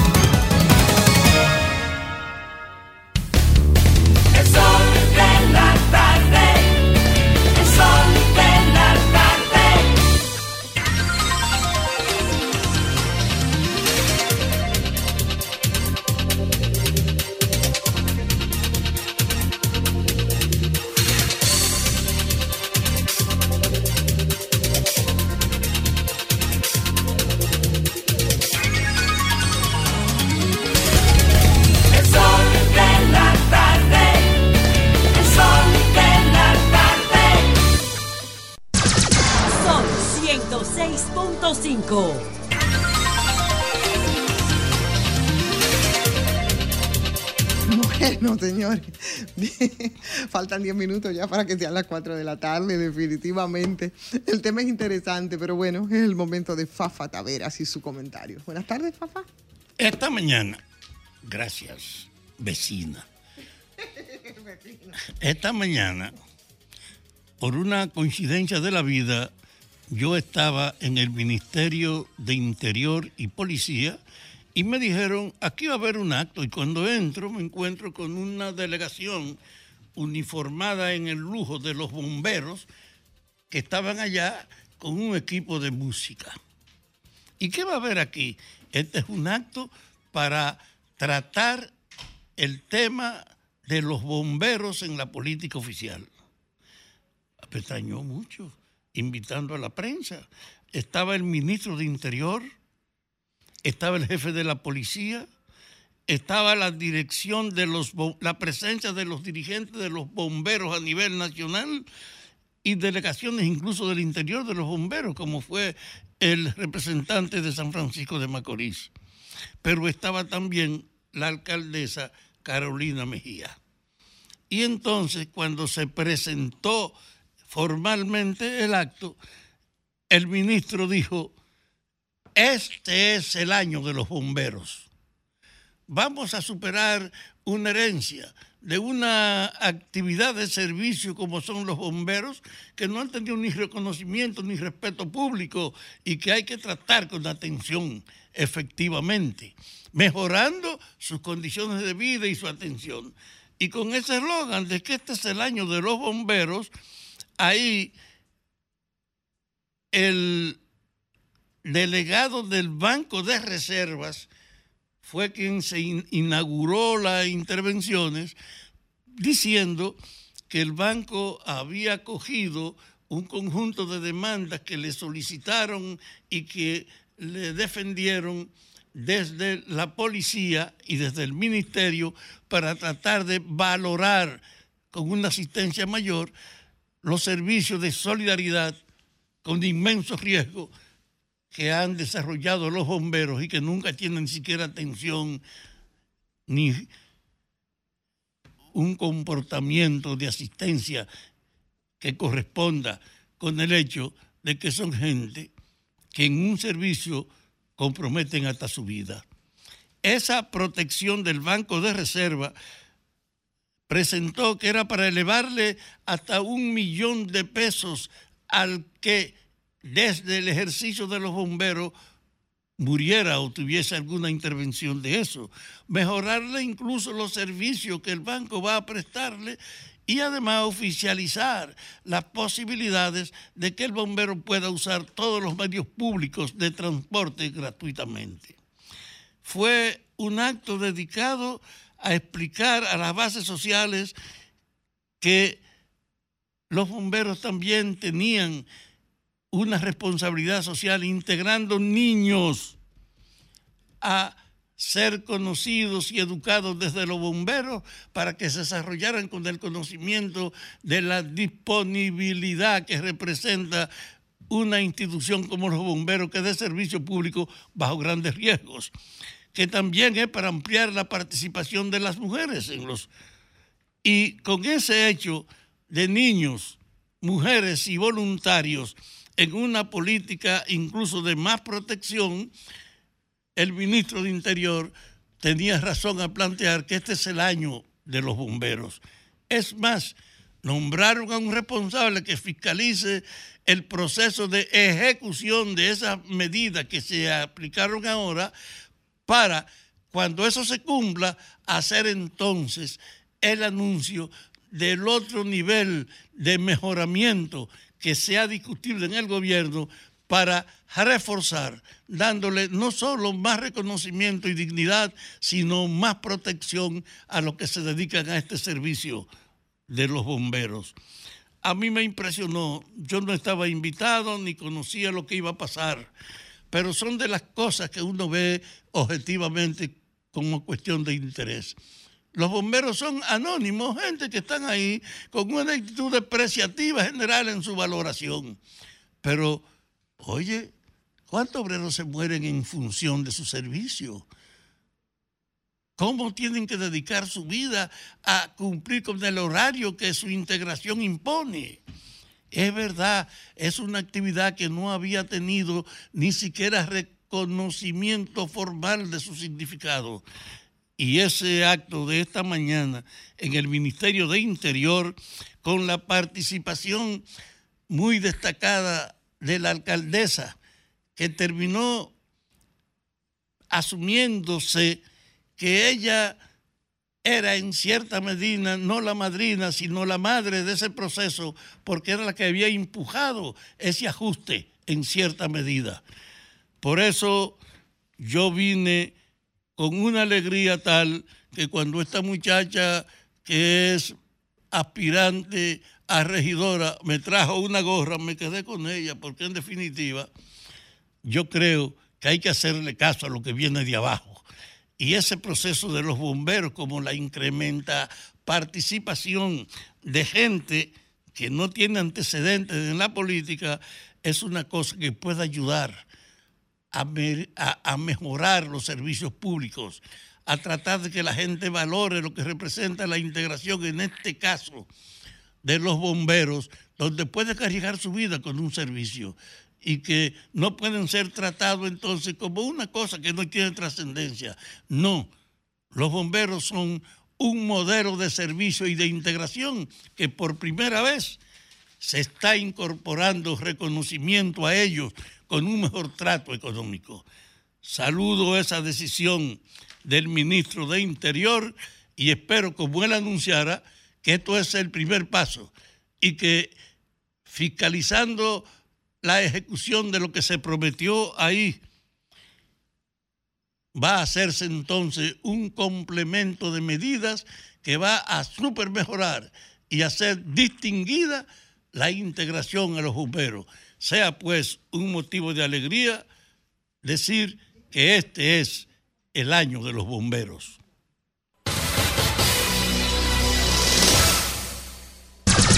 Sol 106.5.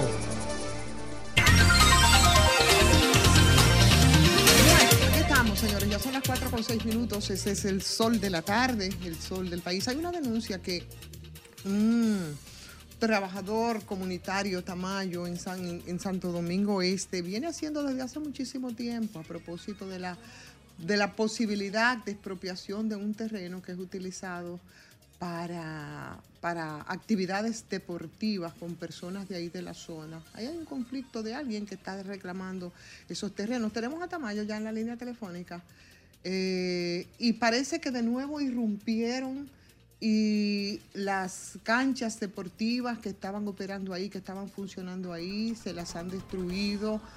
Y la verdad es que nos gustaría muchísimo saber en detalle qué es lo que está ocurriendo. Estamos haciendo el contacto en este momento con él. También vamos a conversar en, en breve con Luis Carvajal a propósito de una rueda de prensa que celebraron ellos hoy en la universidad sobre una eh, posibles fraudes. Millonarios de estados con reclamos de indemnizaciones sobre 70% del Parque Nacional Sierra de Bauruco.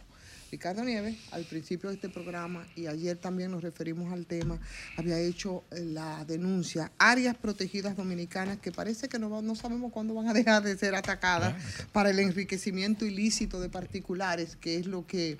Lo Es que que el, el eh, pe- el pecado original, el pecado original, el pecado original consiste, y, Ivonne, en, el, en el nacimiento de esas áreas protegidas.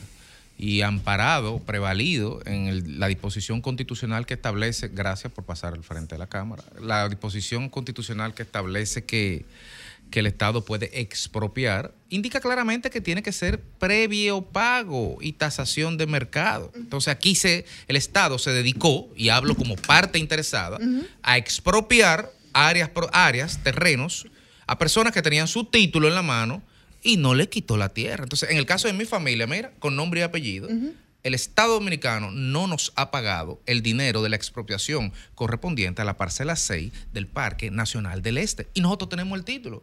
Entonces, mientras el Estado... ese es otro expediente, No, no, no. Lo que te estoy diciendo es que mientras el Sistema Nacional de Área Protegida se haya construido Mientras sobre la da base... gratis, lo pinta, mientras no se haya paga. construido... ¿A qué eso nos pasa en el Parque Armando Bermúdez? Ah, porque ahí se pagó a todo el mundo. Entonces, mientras el Estado haya construya parques nacionales sobre la base del no pago de su propietario en ese momento, expropiando atento un decreto y quítenseme de ahí. Entonces, siempre esa ruleta rusa estará ahí con esa bala en la recámara. El detalle es que la expropiación en nombre de un interés de preservar un área de terreno no libera al Estado de pagar. No, lo dice la Constitución, que tiene que pagarlo previamente. A mí, si me compran el terreno que yo tengo en el Parque Nacional del Este, ahora mismo, que tengo el título de propiedad, yo lo vendo y, cuánto- que se joda el Parque de- de Nacional cuán- del de Este. cuánto- 600 mil metros de playa en el Maltés. 600 Tira número.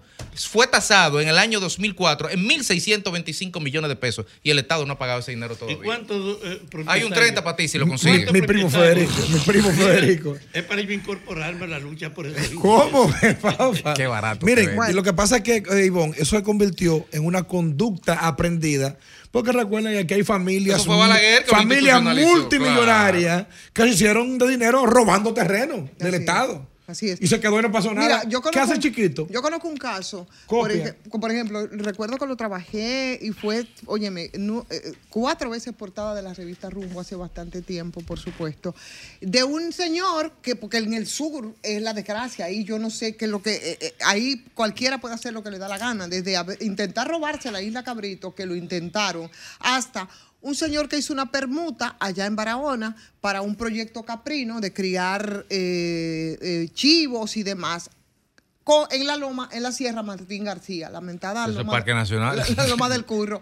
Pues el señor vino, se paró ahí, vio toda esa bahía que es la playa Caubita, una playa hermosa Del otro lado de con Caubita, 11 claro. islotes, ¿no? Sí, sí. Y el tipo decidió que eso era parte de la permuta. Yo no sabía que en, en- en no sé cuántas tareas son, pero bueno, ahora no lo recuerdo.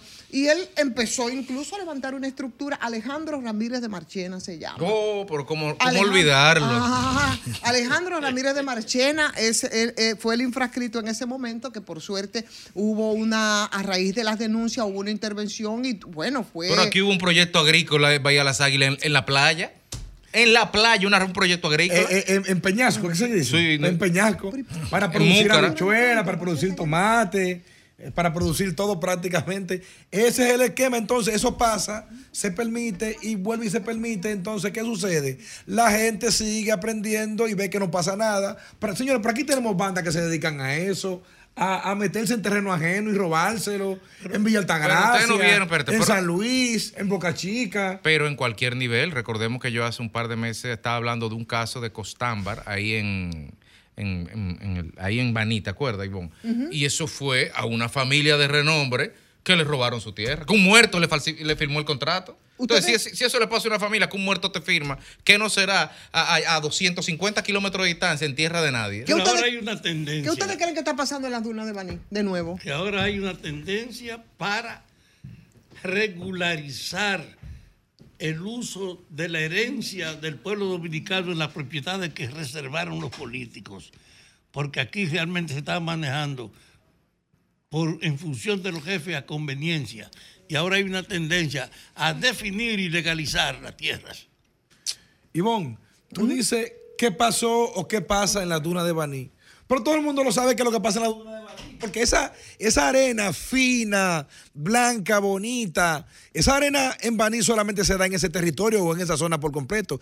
Eso quiere decir que cuando en Baní las dunas se roba, aunque sea un metro de tierra, aunque sea un cubito de tierra, todo el mundo sabe dónde van y son gran, granceras, granceras es la palabra, Federico, granceras, que participan ahí mismo en Baní, en San Cristóbal y que se ven y que todo el mundo la ve públicamente hasta en la propia calle. Solamente que nadie hace nada y todos se hacen los locos. Entonces yo no entiendo cómo es que un país logrará avanzar de manera correcta cuando las autoridades que le toca tomar medidas reales, Federico, tienen, están en contubernio con la, con la gente que delinquen. Bueno, pero eso es increíblemente una relación delictual que, que trasciende, Félix, trasciende presidente, trasciende partido y trasciende gobierno. Claro que sí, Eh, no, no, este- sido siempre. Pero ahí es que voy. Este es un tema entonces más complejo porque tenemos 30 años oyendo eso y en esos 30 años han, han gobernado tres partidos de gobierno.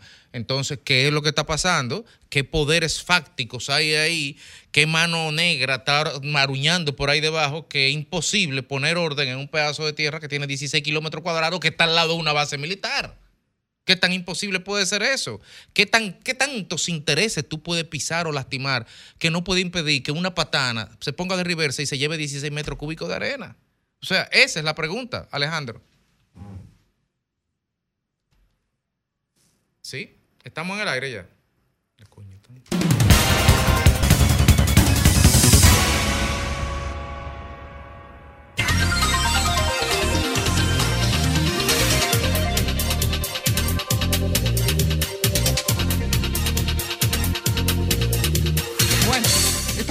Regreso, señores, con todos ustedes. Y ya por fin sí tenemos a Luis Carvajal al teléfono a propósito del tema que teníamos puesto sobre la mesa y una rueda de prensa que celebraron ellos hoy en la universidad. Hablamos de unas de indemnizaciones sobre el 70% del Parque Nacional de Sierra Bauruco y parece que estamos de nuevo a áreas protegidas eh, que quieren ser atacadas para el enriquecimiento ilícito. Buenas tardes, Luis. Buenas tardes, buenas tardes. Eh, quiero hacer algunas eh, precisiones sobre la, eh, la rueda de prensa de la Coalición para la Defensa de las Áreas Protegidas. Eh, extrañamente nos enteramos muy tardíamente de la existencia de dos sentencias que condenan al Estado dominicano a pagar más de 1.300 millones, una de 590 millones de febrero, del 16 de febrero del 2023, y otra de 676 millones del 30 de junio del 23. Hay otros cinco eh, expedientes elevados por la misma persona. ¿Quién lo está elevando?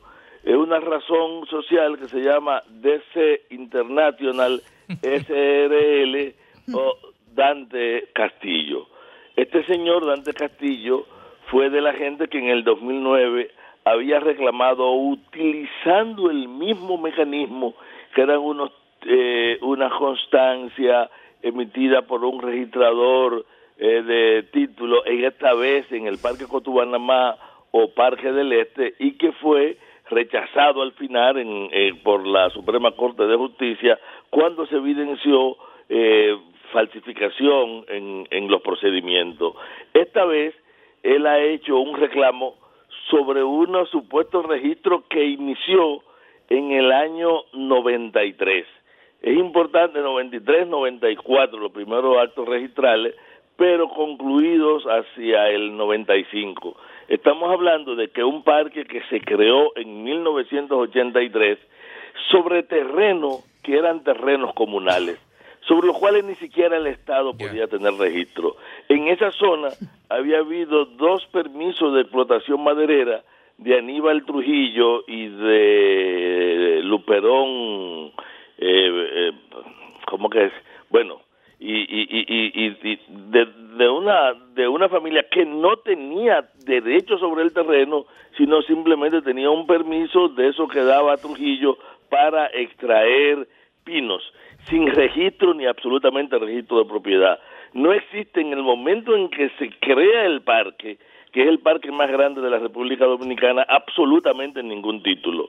Lo que resulta extraño es que eh, lo que ahí no se ha emitido tampoco un título, ahí se ha dado lo que se llama eh, una especie de carta constancia que necesitaba una mesura que incluso fue ordenada por el Tribunal Superior, no la pudieron hacer porque eso no está ubicado en ningún sitio, pero este señor está reclamando el equivalente a 700 kilómetros del parque. Tomás Cosa- Rosendo Dantes Castillo. Sí, sí, sí, sí. O sea, oigan, estamos hablando de más de el 70% del parque. Eso hace de un parque de 1.100 kilómetros, 1.110 kilómetros, hace más de 700 kilómetros de terreno. Que una persona utilizaba. Sí, sí. 700 Eso es lo que kilómetros. dice él que es de él, pero donde no hay un solo papelito de nada. Ni posesión Y- y- y- pacífica ininterrumpida Sí, a no, no, título de no propietario. nada. Mire, ahí nunca, esos son terrenos vírgenes. Ni siquiera el, el cacique Enriquillo logró subir a la parte Claro. no, to- no tocada de ese parque. No está registrado, no hay absolutamente ningún rastro. Pero lo peor de todo es que el Tribunal Superior Administrativo, en un juicio que debió haber sido obligatoriamente público porque tenía que basarse en el principio de publicidad, como se plantea, ni ustedes, ni nosotros, ni siquiera el Grupo Jaragua que cogestiona el, el, el, el, el parque, eh, eh, estuvieron enterados. La- nosotros nos enteramos porque esta gente están apelando y porque de alguna manera están empezando a reclamarle pago al ministerio. El, el reclamo total, cuando se sumen las, las siete demandas que ellos pa- pasa de los 100 mil millones de pesos y ahora mismo ya hay 1.300 millones de pesos sobre lo que hay compromiso. ¿Qué ocurre? Que este, eh, nosotros le estamos invitando a los medios de comunicación a quien investiguen quién es el señor Dante Castillo, ojalá que lo entrevisten, que salga para que él logre explicar cuándo y cómo. Porque si hubo un solo título, un solo papelito emitido, el funcionario que lo emitió tiene que ir a la justicia obligatoriamente, porque una vez que se declara el área protegida, usted no, usted si, si realmente hubiesen existido, usted lo único que tenía era el derecho a reclamar al Estado, que ciertamente es un Estado incumplidor que en muchos casos ha tomado las decisiones de manera arbitraria. Hay lugares en los que, por ejemplo, le ha pagado tres y cuatro veces a la misma gente, como, como ocurrió en una parte de Valle Nuevo, y lugares donde nunca le ha pagado a nadie, sobre todo a los más humildes o a, o a los pequeños. Solo los que han tenido un buen padrinazgo han logrado. Ahora, ¿qué ocurre? Que sobre eso se ha montado una mafia reiterada. Claro, Luis, una pregunta y disculpa. Eh, el Parque Bauruco, corrígeme, eh, fue Salvador que lo hizo, me parece, en el Sí, 82. sí, sí, en el, sí, en Y el creo, 83. creo Sí. recordar que diga, el, el- por ese parque incluso fue la razón de la ruptura entre él y Flores, Flores Estrella. Sí, sí, porque... Porque la Luperón- familia de él de Flores tenía terreno ahí o algo no, así. No, no era terreno. Mira qué ocurre. Luperón Flores y, y Danilo Trujillo tenían lo que ellos llaman un fondo maderero, que era una área, que es la parte donde donde crece el pino en esa zona, Sí, una parte de sí. explotación de pino. Pero eso no se tuvo con títulos de propiedad. ¿Qué ocurre? Que muchas de las familias que obtuvieron esos permisos graciosos que daba Trujillo para explotar eh, madera, lo, lo convirtieron en título de propiedad. Porque habilitaban una posesión. Pero mi pregunta es, Sí, sí, sí, cuando no, se no, hizo el parque no, en los 80, Sí, en el 83. eh, cuando se hizo el parque, estas personas que hoy están reclamando no, no, no tenían nada. no tenían ver. nada. Entonces, si el parque se hizo ahí en ese momento, no puede ser legal un título emitido a posteriori. no, no es legal. Además, no hay título. No es un título. Lo que hay es una especie de constancia que le dieron en el Tribunal de Independencia y que de manera extrañísima lo aceptó el Tribunal Superior. Porque hay, mire, aquí hay una. De hecho, perdóname, tú no puedes perdón, tú no puedes reclamarle al Estado un terreno si tú no tienes un certificado de título ahora mismo. mira, en esa quiero- perdón, y para ellos poder a posteriori sacar un certificado de título, tendrían que haber hecho una mensura de 700 kilómetros que se la tendría que haber aprobado, entre otros, no solamente la dirección de mensura, sino el Ministerio de Medio Ambiente porque colinda con, con área protegida y rebota la mensura automáticamente. perfectamente lo que tú planteas es así. Si tú lees el documento, yo, yo le mandé a, a Ivonne tanto la nota de prensa como un documento más detallado, como el acto judicial de oposición que presentó la coalición, y ahí lo explica en detalle, y explica porque, porque a la prensa tú no le puedes presentar tantos datos, pero te puedo asegurar tres cosas. En el momento en que se creó el parque, ya eso era reserva Claro. forestal, y po- pero además era tierra comunera y así estaba en la resolución del 43 que le- la convertía en reserva forestal. O sea que la ilegalidad viene de lejos. No, no, no, no. O sea, es que cualquier cosa, incluso la explotación que tuvo el Perón Flores y Danilo Trujillo era ilegal porque eso se lo, eh, lo que pasa es que la legalidad en este país era lo que Trujillo autorizaba. Todavía incluso a mí me sorprende que hay muchísima gente que en esa vocación trujillista cree que la que un permiso oral de Trujillo para un sitio podía sustituir toda la legalidad y sobre esa, mira, sobre esa base la cantidad de cuartos que ha pagado el Estado Dominicano a, a, a supuestos sucesores, cuando a sucesores legítimos, sin embargo, lo tiene pasando trabajo. ¿Cuál es el gran problema de esto? Que estas mafias inmobiliarias, y este sería el delito inmobiliario de mayor tamaño, no solo de República Dominicana, probablemente de América Latina. Usted sabe lo que son 700 kilómetros cuadrados. No, en proporción es registrar un parque. Entonces tú lo llevas a Argentina y es registraron el parque de los glaciares Pero completo. de, de- de mil, ¿cuánto es el parque completo? Mil, Mil, son, son 1110. Eh, eh, el- es el parque más grande. Es robarse un parque. Como es, sí, y es uno del parque más importantes. Déjeme decirle que la, ca- toda esa calidad ambiental que la gente levanta del sur, la belleza de la Bahía de las Águilas, la posibilidad de desarrollar esa zona, depende del agua que baja de allí. Y ese es el punto de mayor biodiversidad de República Dominicana y es parte del eje de, de biodiversidad de la cordillera. Porque estamos hablando de la- del Parque Sierra de Bauruco, pero en la provincia de Pedernales, ahí toca Independencia.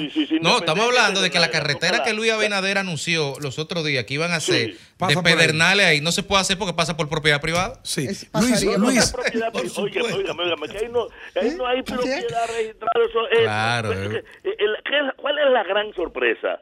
La gran sorpresa es que un conflicto judicial de este tamaño haya tenido ya resoluciones y ustedes de la prensa no lo sabían Así es. cuando la Sí. ley obliga al principio de publicidad por la naturaleza de los terrenos Luis, Luis, pero ya vemos, ya vemos que el problema, aunque tiene una categorización jurídica, ¿verdad?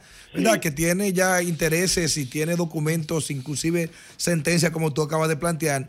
Pero es evidente que esto tiene un manejo político y los resultados en casos anteriores, como Bahía de las Águilas, como los Tres Brazos y otros y otros casos también, todos han resuelto de manera política, aunque su final sea jurídico. ¿Qué han dicho las autoridades frente a este caso? No, mira, nosotros nos enteramos muy recientemente y reaccionamos con urgencia porque el día 26 hay un nuevo juicio en el Tribunal Superior Administrativo y nosotros necesitábamos que el país supiera que esto se estaba reclamando y en este nuevo juicio se está reclamando por encima de los 14 mil millones de pesos al Estado Dominicano.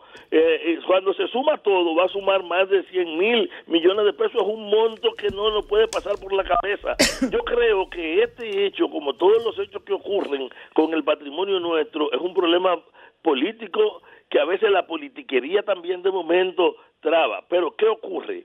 Que en este sentido, digamos que hay un bloque en el que el sistema de partidos nuestro han operado como la Santa Trinidad de Dios. Son trino en persona, uno en esencia y nada en sustancia. En ese sentido, tú no tienes, o sea, ninguno tiene ni siquiera vocación. Este es un reclamo que viene de viejo, pero cuando le llegó a estos que están ahora, ellos estaban obligados a hacerlo público, a decir, miren, tenemos esta intimación. No es posible que el movimiento ambiental se enterara ahora. No es posible que el grupo Jaragua, que cogesta el parque, no supiera que había un litigio alrededor de estos terrenos. Y claro, ellos no están reclamando el, el terreno, ellos lo que están reclamando es dinero. Ahora, este señor Dantes había reclamado igual propiedad en el Parque del Este. Yo Ah, le- porque yo- es reincidente. Una ficha. no, no, no, es reincidente y había sido... Ahora, ¿sabe por qué él es reincidente? Porque una vez se le demostró que había falsificación de título, no fue llevado a la justicia, ese señor tenía que haber sido sometido a la justicia y no él. ¿Qué está pidiendo la coalición? Porque a mí me gustaría que ustedes entiendan qué es lo que nosotros estamos pidiendo. Incluso nosotros no decimos quién tiene la razón o no, hay que investigar el caso. Y si, por ejemplo, en los registros de título ha habido manos de funcionarios de la justicia eh, eh, eh, inmobiliaria que, que pecaron, tienen que ser sometidos. Pero, Luis, ha porque, eh, porque hay o silencio desde el ministerio, tienen que ser sometidos. Luis, eh, eh, perdóneme, por ahí... Si ha per- habido jueces leniles, tienen que ser sometidos y castigados, porque hay un poco de todo esto, o aparentemente lo hay. Precisamente. ¿Qué nosotros estamos diciendo? Que un hecho que no pudo ocurrir, porque incluso era inadmisible un recurso de este tipo, eh, que el hecho de que, de que en, en la provincia de Independencia alguien emitiera unas certificaciones que, que validaran sin mesura, sin ese proceso que también describió yo, vine hace un rato, porque exactamente tal y como él lo describió, y así está descrito en la, en la instancia que nosotros colocamos, óigame, es que eso ocurre en este país solo es posible si hay una confabulación de gente que tiene la capacidad para generar el título, para operar en justicia y además para guardar el secreto de un proceso que tenía que ser público. Aquí se hace un escándalo con, con cualquier patio que entre en, eh, en litigio. ¿Cómo es posible que 700 millones de, perdón, 700 Es que es un palo acechado, es un palo acechado. no, un, pa- un palo escondido, escondido de- y, y- y donde el secretismo solamente queda roto porque nosotros nos enteramos. Bueno, parece que ahí las complicidades son muchas porque a uno le resulta muy difícil creer que el juez que actuó en este caso no conociera, por ejemplo, cuáles son los procesos que son muy claras las leyes respecto a la expropiación cuando se trata de terrenos en jueza área suplente. protegida. Dicen que fue una jueza suplente. Dos Siempre, casos, pero no siempre lo- son jueces Pero suplentes. siempre, siempre jueces suplente conveniente, siempre. Pero nosotros lo sabemos. Yo escuché ahorita una frase muy sabia de Fafa, que creo que era la voz de él, ¿verdad? Porque por, Sí, es por la posible. voz. ¿Cómo es? Sí, es sabiduría Fafa. Sí, claro. No, no, no, además fue, fue un juicio muy sabio que él hizo alrededor de un fenómeno histórico donde de repente una gente no, no entiende el carácter patrimonial de un bien del pueblo y se apropia y nosotros no reaccionamos. Y el Estado actúa como si lo que estuviera representando es el interés individual y no el interés colectivo. Bueno, Pero bueno, tiene, en ti- este- tiene en- tarea el Ministerio de Medio Ambiente que parece como que a veces no existe. No, tiene tarea la población dominicana. También. Alguien dijo que eso podía ser. Miren, nosotros no debemos confiar. Yo, no me, yo Luis Carvajal, no me confío ni en los oficiales del, de, de registro de título y del Tribunal de Tierra. No me confío en el Tribunal Superior Administrativo. No me confío en el Ministerio. Yo me confío en la capacidad que tiene el ojo social de vigilar, de movilizarse y de reclamar, de denunciar y de impedir este robo. Este robo aun si los políticos se pusieran de acuerdo para que pase, es el pueblo que le corresponde pararlo. Y tenemos que hacer lo que haya que hacer para que no nos roben 700 kilómetros. Bueno, pues Luis, definitivamente vamos a seguir, vamos a dar seguimiento a este caso, porque este caso es bastante, ah, bastante grande. Eh, vamos a dar seguimiento a través del sol de la tarde, porque es bastante preocupante. Gracias, Bueno, Luis. Gracias a ustedes. Vámonos, Alejandro.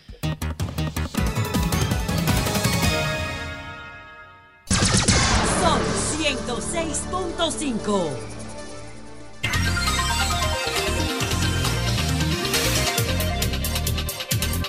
Bueno, señores, aquí estamos y ya son las 4 con 34 minutos, el sol de la tarde, este miércoles, mitad, mitad de la semana. Federico, ¿me permites darte las buenas tardes de nuevo y Claro escuchar sí. tu comentario? Buenas tardes, Ivonne. Y buenas tardes a los amigos que nos ven y que nos escuchan.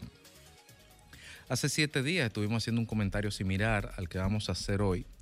Y esta vez montándonos en las declaraciones que, dio en su momento el ministro de Trabajo en ocasión eh, del no pago de las regalías navideñas por parte de la empresa Falcondo hacia sus empleados. Mañana vence ese plazo. Mañana se supone que los más de 2.000 empleados de Falcondo recibirán el 18 de enero los 79 millones de pesos que se le adeuda por concepto de regalía navideña. Repito, navideña. Mañana 18 de enero. Adicional a eso, los empleados manifiestan su- sus temores de que los seguros médicos de 2.000 empleados en un pueblo, porque 2.000 gente en la capital no pasa nada, eh, ya dejen de funcionar y tengo entendido que en algunas farmacias no lo están aceptando.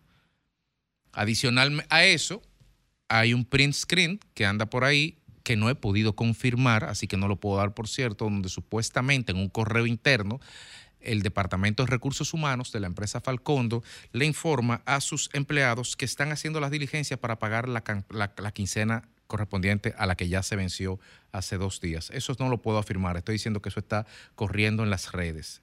Y adicional a eso, hay N cantidad de suplidores, pequeños, medianos y grandes, a los cuales se le deben uno, dos, tres, cuatro, cinco meses por concepto de pagos de facturas pendientes de bienes o servicios que se proveen. La situación de esta empresa al día de hoy es que tiene un cese de operaciones. Dicho muy claramente, el horno está apagado. Ojo, un horno que si se quiere prender tiene que durar 45 días encendiéndose. Dicho eso. Pero peor aún, que en esta semana ya se han iniciado los procesos de ejecución de garantías prendarias e inmobiliarias también por parte de diversos acreedores. Concretamente, tengo la información de que los tanques de combustible, de almacenamiento de combustible que están ahí en Jaina, están sujetos de un proceso de embargo. Además está decirle que si a usted un carro le quita el tanque de la gasolina, por muy moderno que sea, el carro no va a prender porque no tiene dónde almacenar la gasolina, para hacer un símil que más o menos se entienda. Al final de cuentas estamos frente a un lío bastante grande, un lío interno, un lío que pudiera ser un problema estrictamente privado, a no ser de que el 10%, de la, el 13% de las acciones de esa compañía son propiedad del Estado dominicano. Entonces no es un lío estrictamente privado.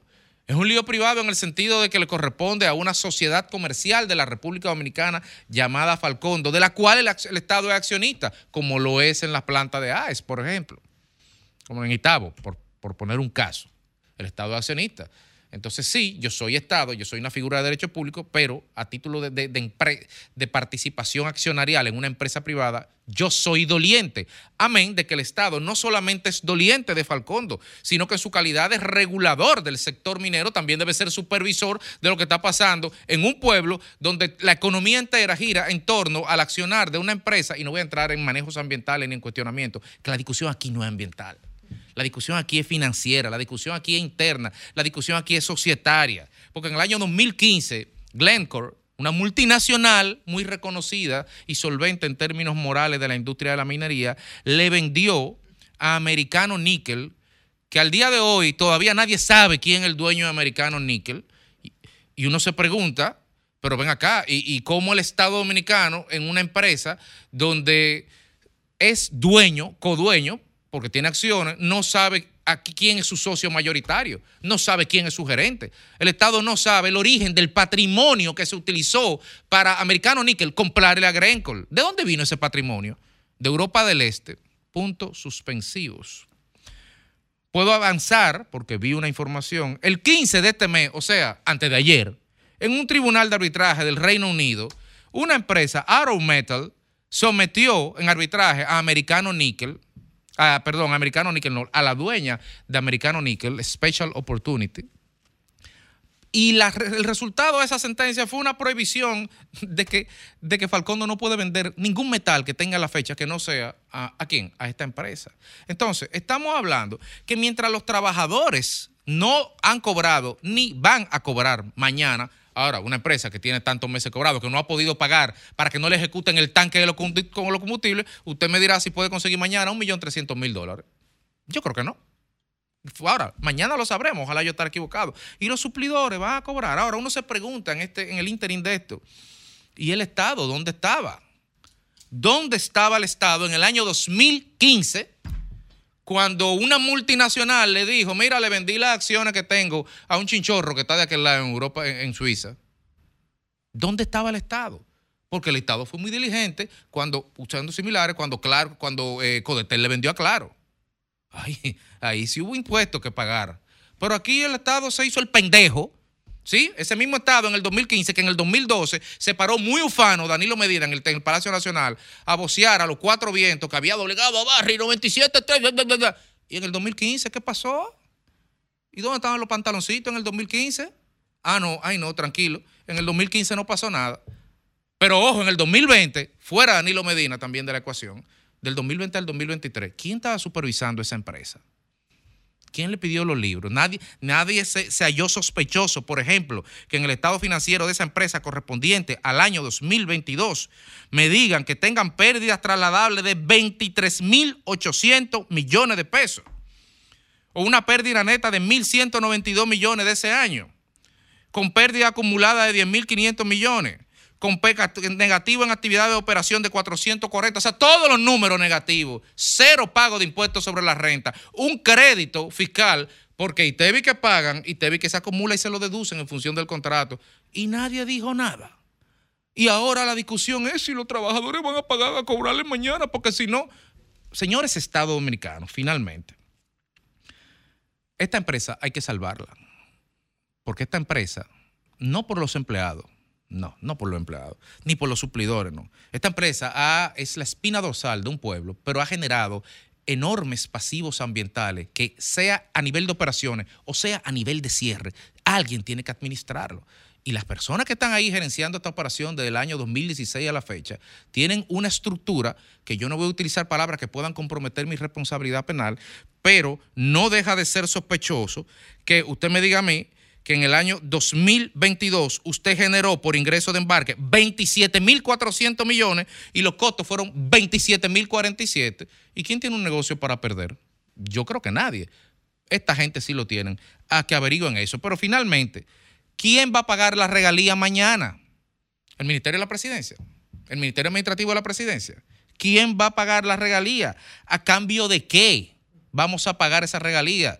Vamos a subsidiar operaciones ajenas para luego llegue uno salvador a la patria y diga muchas gracias, señor Estado, quítate que yo tengo el 87% de las acciones. Y otra vez el Estado a aguantar, a comer hueso mientras otro come filete. Eso es lo que va a pasar. El Estado lo que tiene que iniciar inmediatamente un proceso judicial de toma de control a través de un administrador judicial, inmediatamente, y poner a recursos humanos nacionales, que los hay, competentes, que los hay, con experiencia, que los hay, con buenos manejos en el sector ambiental, que los hay, que puedan administrar la operación y salvaguardar la integridad de la capacidad minera y de procesamiento metalítico de esta instalación, porque de lo contrario, en cada ejecución que se haga, estamos perdiendo valor como Estado y como sociedad. Esto es lo que procede y procede a hacerlo ya.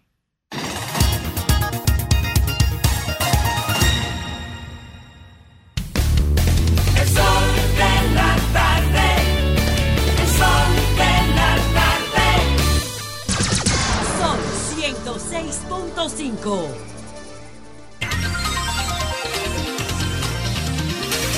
Cuatro y 44 minutos de la tarde aquí en el sol de la tarde. Seguimos con los comentarios y ahora con el comentario de nuestra compañera Ivonne Ferreras. Bueno, y gracias Federico.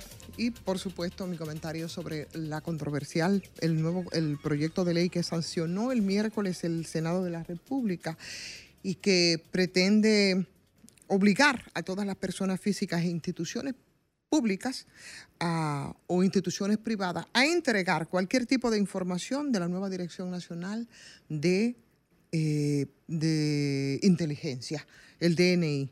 Una iniciativa que aprobaron los legisladores, que está pendiente de promulgación eh, o de observación, en todo caso, de parte del Poder Ejecutivo. Eso está en la cancha del Poder Ejecutivo. Y aunque la obligación está consignada en el artículo, del, del el artículo 11 del mencionado proyecto, la Cámara de Diputados, por supuesto, había hecho una ligera modificación a todo esto al punto que las informaciones se entreguen protegiendo y garantizando el derecho eh, y la intimidad, el honor personal. Al final del día, aquí de lo que estamos hablando es precisamente de una ley que atenta contra la libertad de expresión.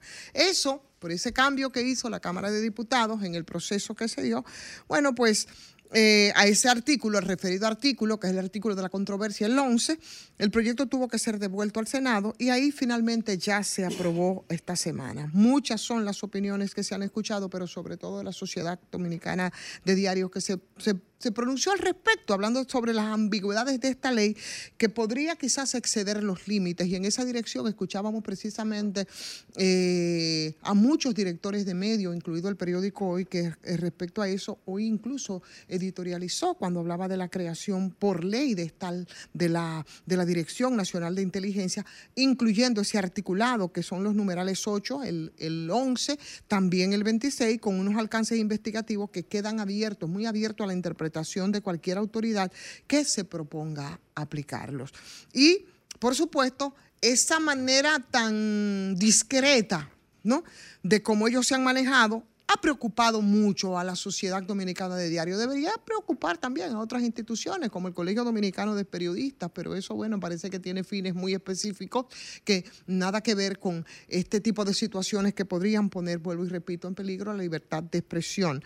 Eh, porque expondría a los afiliados en este caso, a obligaciones de suministrar informaciones eh, ilimitadamente, eh, aunque esas informaciones pertenezcan legítimamente o a la legitimidad jurídica, por decirlo de alguna forma, o a inviolables ámbitos personales y empresariales. Entonces, en este caso, eh, sería más que suficiente en, eh, cuando se, se, haga, se dé su aplicación, si es que finalmente lo promulga el Poder Ejecutivo, para que los actuantes eh, de un cuerpo de inteligencia, en este caso, la ley que se modifica, bueno, presuman que detrás de las, las, la, el trabajo periodístico, las salas de redacciones o domiciliarias también de cualquier ciudadano, podrían existir situaciones, situaciones objetivas o no, que afectarían la seguridad nacional para entonces ellos pasar sobre esos límites. Y eso resulta bastante preocupante, pero sobre todo muy,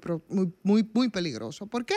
Porque es una especie de licencia, ¿no? de licencia para que se haga trizas el derecho a la confidencialidad de todo, eh, de toda persona, de todo individuo, de todo ciudadano, de cualquier razón social que, según el ordenamiento jurídico solo podría ser desconocido excepcionalmente si hubiese algún riesgo, un riesgo alto, inminente para la sociedad y el Estado.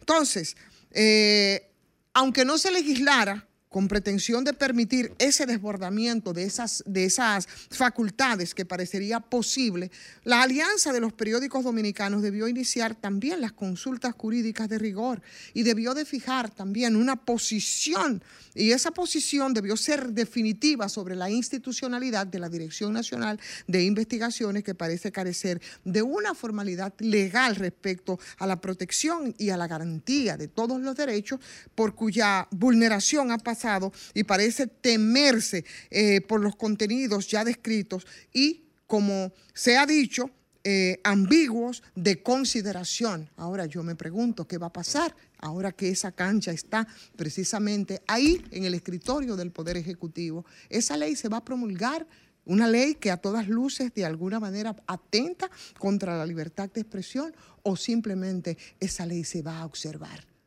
Esperamos que no pase y esperamos que se observen en aras de esas libertades que tanto ha costado a este país.